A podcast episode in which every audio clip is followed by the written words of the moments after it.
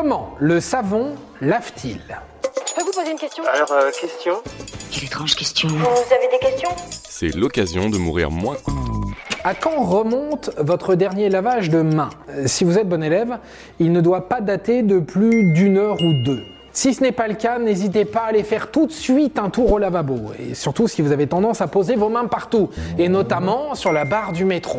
Selon Didier Pité, co-inventeur du gel hydroalcoolique, rien que ça, la pandémie de Covid-19 a profondément changé certaines de nos habitudes en termes d'hygiène, et notamment celle du lavage de mains.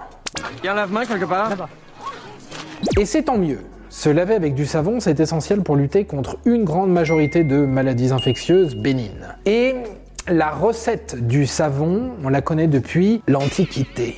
Ne bougez pas, on vous explique comment ça marche. Enfin, si vous êtes bien lavé les mains avant, hein, quand même.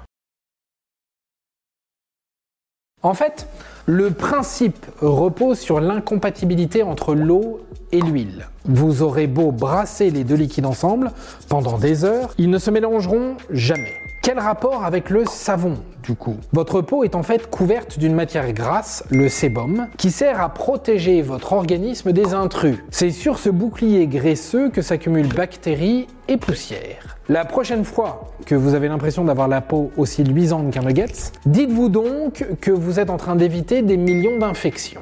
Ça fait propre, ça, ça fait propre. Les molécules d'un savon sont dites amphiphiles, c'est-à-dire que pour chacune d'entre elles, une partie aime l'eau et l'autre partie aime les matières grasses. Lorsque vous vous savonnez, la partie de la molécule lipophile, c'est-à-dire celle qui aime le gras, cherche à tout prix à se lier avec ces fameuses matières grasses sur votre peau, et donc avec les bactéries et les poussières qui y ont élu domicile. Ce processus entraîne alors la formation de petites boules les micelles, qui emprisonnent la graisse et les saletés, puis qui sont progressivement évacuées par l'eau du robinet ou de la douche. La double propriété des molécules de savon permet donc d'arracher la saleté qui recouvre votre peau et de la faire disparaître au fond du siphon. C'est pratique, non? Vous n'allez pas prendre une douche pendant que vous y êtes? Ce procédé, simple comme bonjour, est connu depuis des temps immémoriaux. Des preuves archéologiques suggèrent que les Sumériens utilisaient déjà des premières formes de savon dès 2800 avant Jésus-Christ. La recette de base était d'ailleurs on ne peut plus simple, du charbon et de la graisse animale.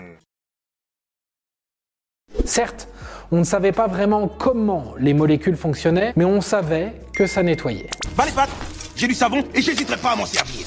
Voilà comment une simple réaction chimique peut vous permettre de rester propre et accessoirement d'éviter la transmission de maladies bien reliées à vos proches. Se laver les mains, oui, mais si vous le faites sans savon, vous faites même pas la moitié du travail.